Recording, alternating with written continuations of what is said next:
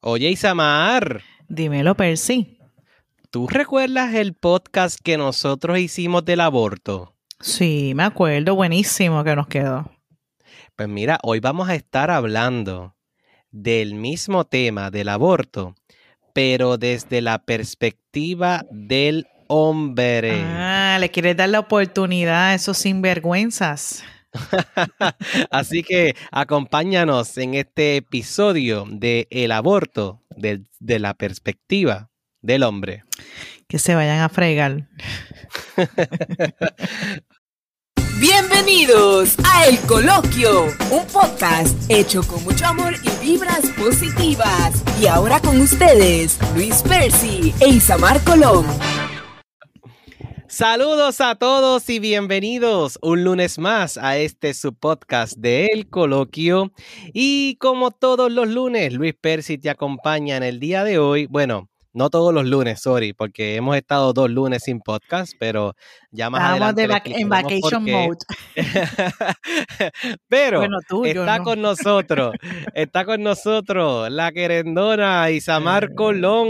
Isamar, ¿cómo estás? ¿Cómo te fue en esas vacaciones, mijo? Ah, María, maravillosas. ¿Dónde tú estabas? ¿En Dubái? Bueno, estuvo- estuvieron tan tan buenas que el podcast de la semana que viene vamos a hablar de viaje. Ah, diantri, yo aquí metía.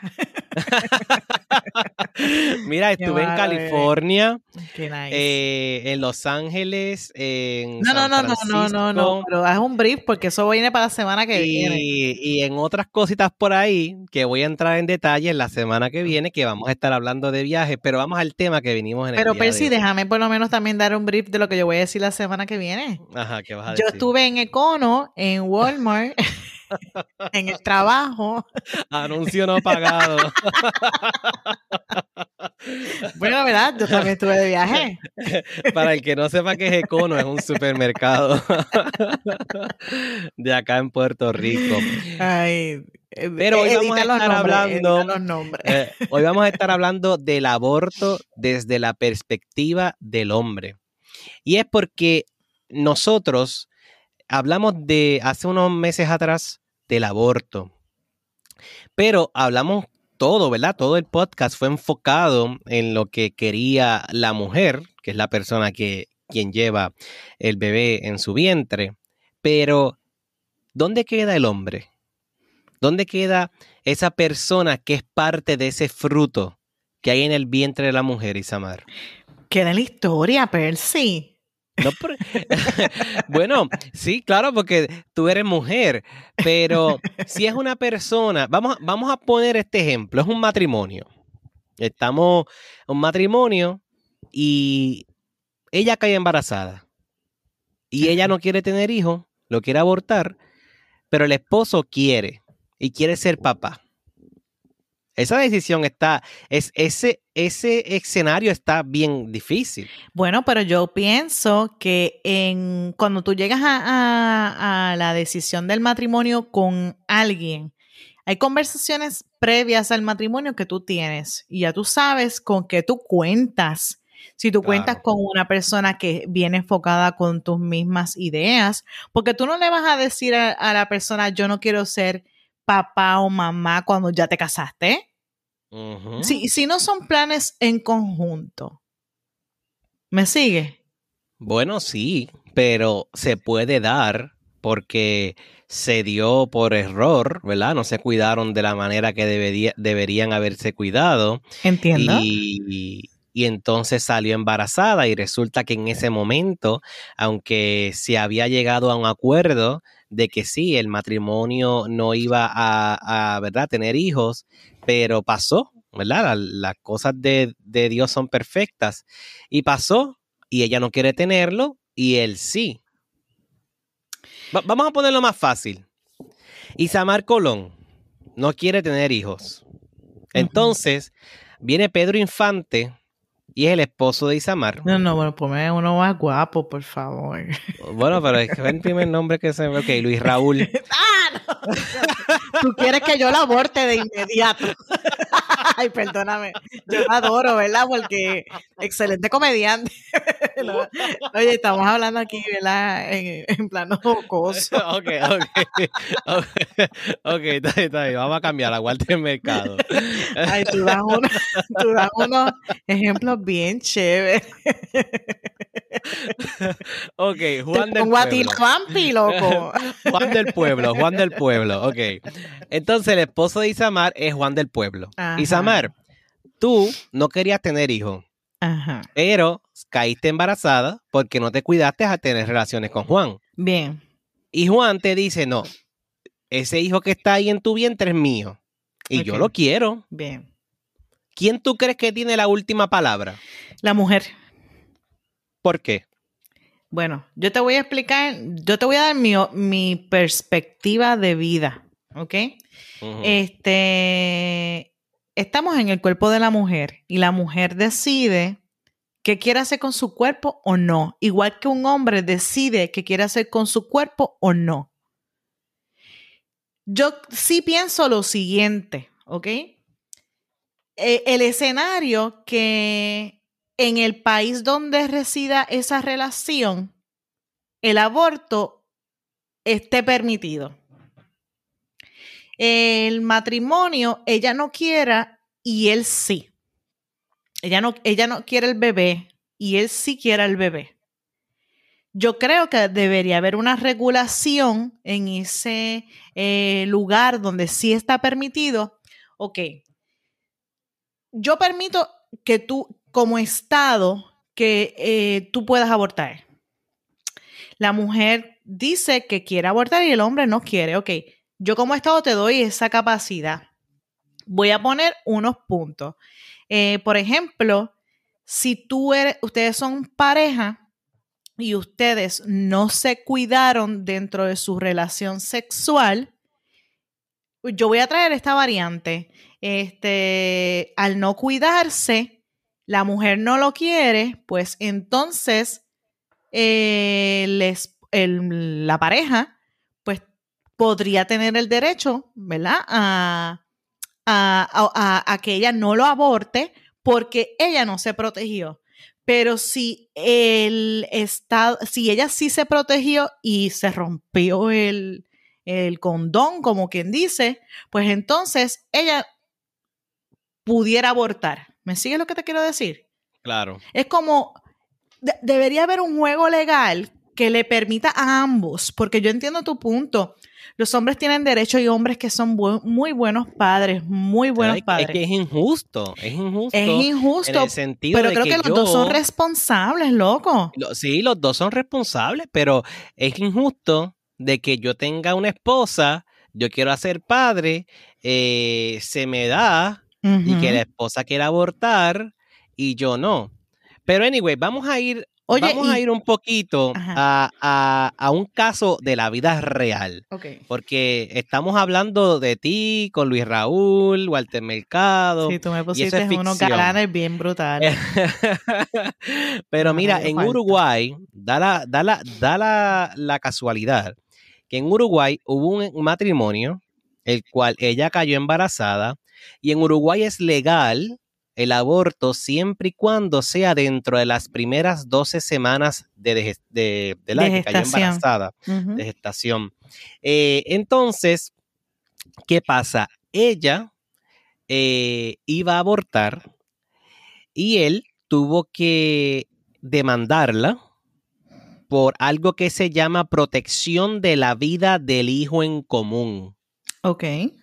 ¿Ok? Entonces la demandó porque él alegaba que él era una persona totalmente capaz eh, y que estaba dispuesto a hacerse cargo de su hijo él solo, Ok. porque él tenía los medios económicos, él quería ser papá. Y su abogado presentó un recurso eh, contra la ley de aborto, ¿verdad? Que estaba vigente en Uruguay.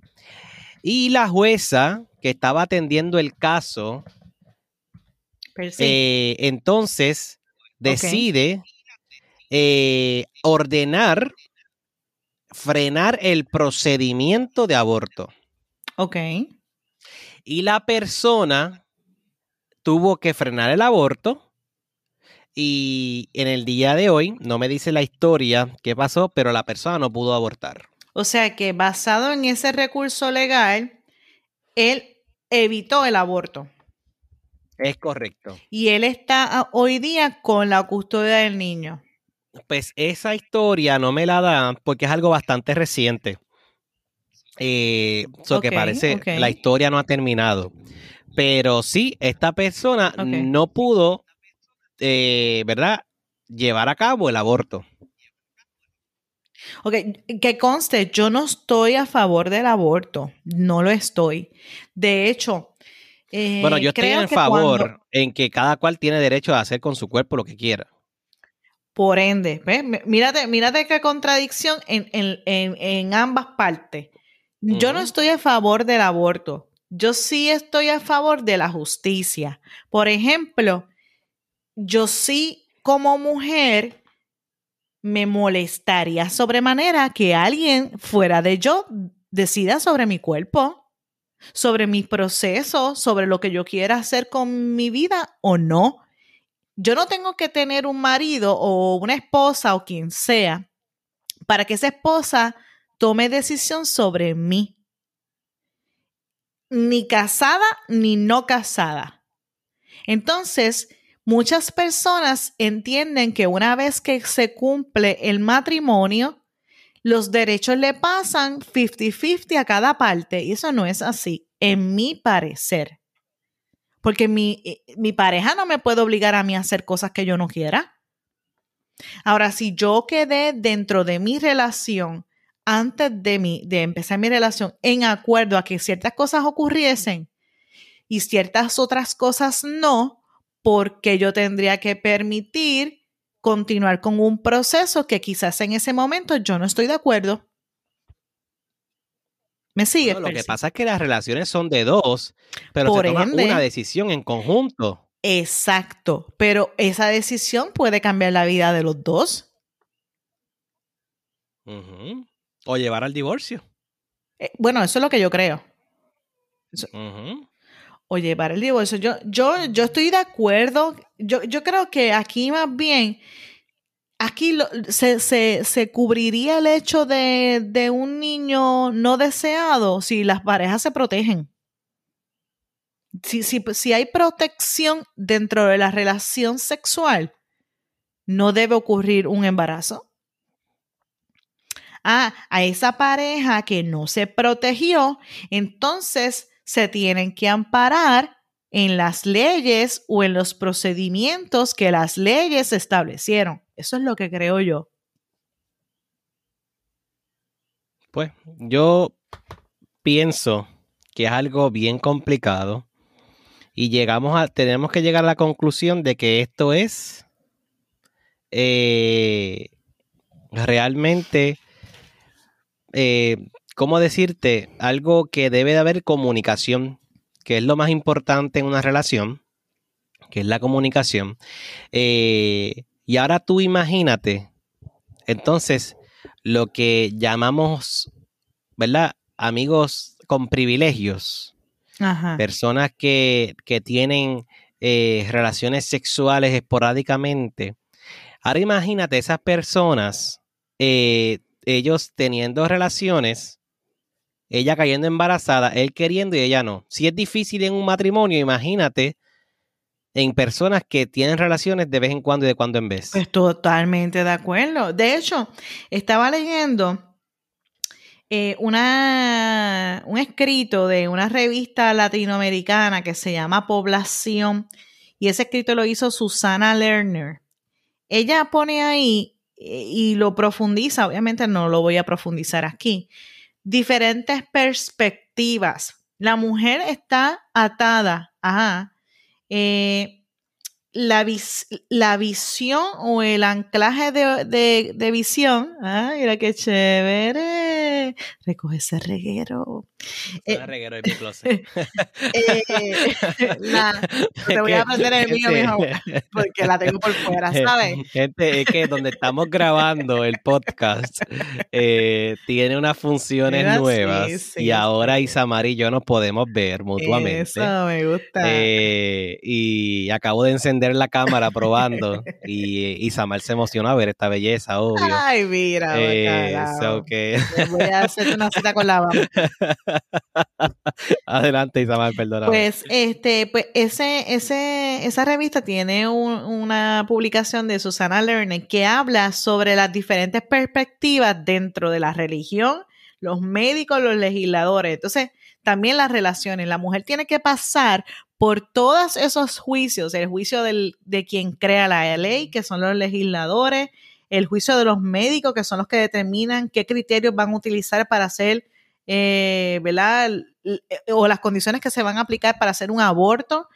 Los religiones, las religiones o los religiosos, que son los que dictan las, san- las sanciones, eh, muchas veces morales y hasta espirituales, que la mujer tiene que ah, eh, mentalmente adaptarse para que no caiga en vergüenza. Y también tendría que pasar el juicio de su pareja, hombre o mujer, quien caramba sea, para saber si está, está aprobada o no aprobada. Y yo creo que esto es una decisión bien personal. Aquí todo el mundo le gusta opinar de todo, de todo, de todo el mundo. Sin embargo, cuando es eh, eh, cuando le pasa a uno, ahí uno está en sus propios zapatos y uno dice, ah, pues espérate, ella tenía razón o él tenía razón. Cada circunstancia es diferente, cada eh, relación es diferente y yo creo que se pueden evitar los millones de embarazos que se pierden. Y en el podcast número uno, en el episodio número uno de ese aborto que nosotros hablamos, de ese tema de aborto, eh, hablamos sobre cuántos abortos a nivel anual ocurren todos los años. Y eso se podría evitar sencillamente con la protección. Usando protección, ya sea las mujeres con sus pastillas o su- los hombres con los condones, ¿verdad? Pero existen recursos para evitarse quedar embarazada. ¿Por qué sigue pasando esto? Es que. Y seguirá pasando. Yo, es yo creo que ya esto es algo que vamos a tener que vivir con esto por más educación que le ponemos, por más eh, empeño.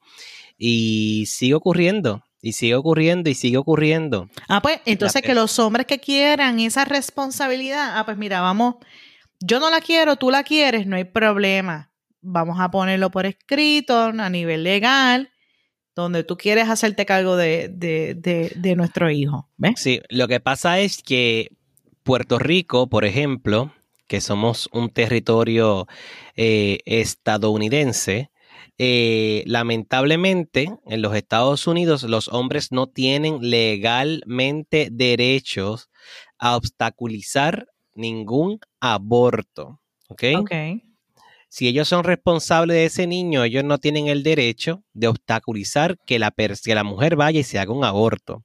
De hecho, la Corte Suprema de los Estados Unidos ha revocado las leyes estatales que requieren que el padre tenga voz y votos o incluso que se, que se le notifique que va a abortar. Así que por ley, Isamar, si tú fueras a abortar, tú no tendrías que notificarle a ese padre de quien tú llevas el hijo en el vientre, ni él tiene derecho ni voz ni voto. Así que el último derecho, el, bueno, el- último no, el único derecho lo tiene mamá. Pues La mujer. también entonces embargo, me- cuando lo sacan del vientre, el padre es responsable de mantenerlo. bueno, pues si se hubiera protegido, eso no, estuvi- esa- eso no estuviera ni en discusión. Sí, esa es la clave, la protección. La Y protección. no solamente la protección, déjame aconsejar esto. Y le voy a aconsejar esto a- tanto a los hombres como a las mujeres. Usted tiene que saber con quién usted va a engendrar hijos. Claro. Tanto la mujer como el hombre. Porque hay muchas mujeres y hay muchos hombres que vienen y traen niños a este mundo con cualquiera. Y eso no es así. Porque vienen sucesos como, esto, como estos, que después llega la lamentación, porque no lo pensaste bien, no pensaste con el cerebro. Entonces, viene el padre que abandona al hijo, viene el padre maltratante, viene el padre que, que solamente le pasa la pensión, pero se olvida de los días del cumpleaños, de la graduación, del juego de pelota del hijo. Y eso psicológicamente afecta a los niños. Entonces viene el hombre y coge cualquier mujer que no se ocupa de la educación de los niños, que quiere abortar, que da luz y en muchas ocasiones no lo quieren. Entonces, tú tienes que pensar con quién tú vas a tener un hijo. ¿Quién va a ser esa mamá? ¿Quién va a ser ese papá? Porque imagínate, Isamar, eso es, eso es un contrato para toda la vida. Así mismo es. Porque Así. la madre y el padre son para siempre, Así. hasta que Dios nos permita tenerlos en la tierra. Así mismo es. Así mismo Así es. que yo creo que usted debe de pensar y decir, esta persona es un buen prospecto para yo procrear con él o con ella. Esta persona es responsable. Esta persona es amorosa. Esta persona se ocupa de las cosas. De su propia Esta persona- de, de su Sí. yo interno, ¿verdad? Claro. De sí misma o sí mismo. Y si usted tiene duda, si usted quiere hijo o no, mire, empiece con un- una mascota. A ver si usted puede ser responsable de esa mascota. Le chequeé el crédito. O sea, yo tengo dos, yo tengo dos perritos Ay, Dios mío. y en muchas ocasiones siento que no le dedico el tiempo que esos perritos necesitan. Eso es así. Entonces, si yo no tengo ese tiempo, yo quiero ser papá porque yo quiero ser papá, pero actualmente, ahora mismo, yo estoy seguro y sé que no puedo porque tengo unas metas en la vida y tengo una, un, un mirar hacia el futuro que realmente un niño me atrasaría. So que cuando yo tenga, yo me sienta preparado en todos los ámbitos, pues yo quiero tener un hijo. Pero tengo que tener el tiempo, tengo que tener ya las cosas establecidas. Eso es pensar, eso es analizar. Y obviamente no voy a tenerlo con cualquiera. Tengo que tenerlo con una persona que yo sepa que va a ser igual de responsable o mejor que yo. Y que quiere, y que está por tu misma línea, que quiere Claro. lo mismo. Claro. Claro. Así que hemos llegado al final de este podcast. Quisimos hacer este podcast para eh, traer estos temas, ¿verdad? Que son un poquito controversiales. Porque un, alguien que escuchó el podcast lo trajo, oye, trajeron el aborto, pero no trajeron el aborto de la perspectiva del hombre. Eh, y realmente sí, la opinión del hombre es importante, pero legalmente quien tiene derecho en su cuerpo es la mujer. Así Le toca a usted decidir con quién va a tener hijos y con quién se va a acostar. Así que vamos a dejar a Isamar y su positiva para ir terminando este episodio. Este, aquí estaba eh, con dos frases muy buenas, creo que apropiadas para el tema. Las voy a decir ambas. Voy a empezar con la primera. Es de autor desconocido lo que voy a decir. Ninguna mujer quiere un aborto. O bien quiere tener un hijo o bien quiere evitar el embarazo. Y eso es muy cierto, ¿ok? Segundo, el énfasis no debe estar en el derecho al aborto, sino en el derecho a la intimidad y el control de la reproducción. Y esto lo dijo la señora Ruth Ginsburg. Wow. Y yo voy a terminar con esto. Mayormente estos últimos podcasts yo los he terminado con un paisaje bíblico. Y esto está en Génesis 2.24 que dice, por eso el hombre deja a su padre y a su madre y se une a su mujer y los dos se funden en un solo ser. Esto es, estas palabras hay que analizarlas pero con el buen entendedor, con pocas palabras basta. Así que tenemos una cita el próximo lunes. Así mismo, por eso, mira, sobre- antes que nos vayamos, Ajá. lo del crédito creo que es pertinente. También verifica el crédito. Lo del crédito. ¿Por qué? Lo de verificar ¿Cómo el crédito, tú dices. Sí, que también le verifique el crédito. Sí, porque Porque- imagínate que una persona que no puede comprar ni una choza. No, si paga mal, no va a ser buen padre. Sí, imagínate, van a ir a, a- allí a, a una mueblería a coger la cuna a crédito y no le aprueban ni, ni, ni, la, ni la zapatilla a sacarla del hospital. Así mismo es. Así que, gente, nos vemos el próximo lunes que vamos a hablar de viaje. No se pierda el próximo episodio Déjame del ver a qué lugar voy esta semana. va. Deja ver si la semana que viene Isamar dice que está embarazada. ¡Ay! Miren, será de, de Safeguard. Nos vemos el lunes, gente. Transfórmate, ama, disfruta y vive. Nos vemos el próximo lunes en el coloquio.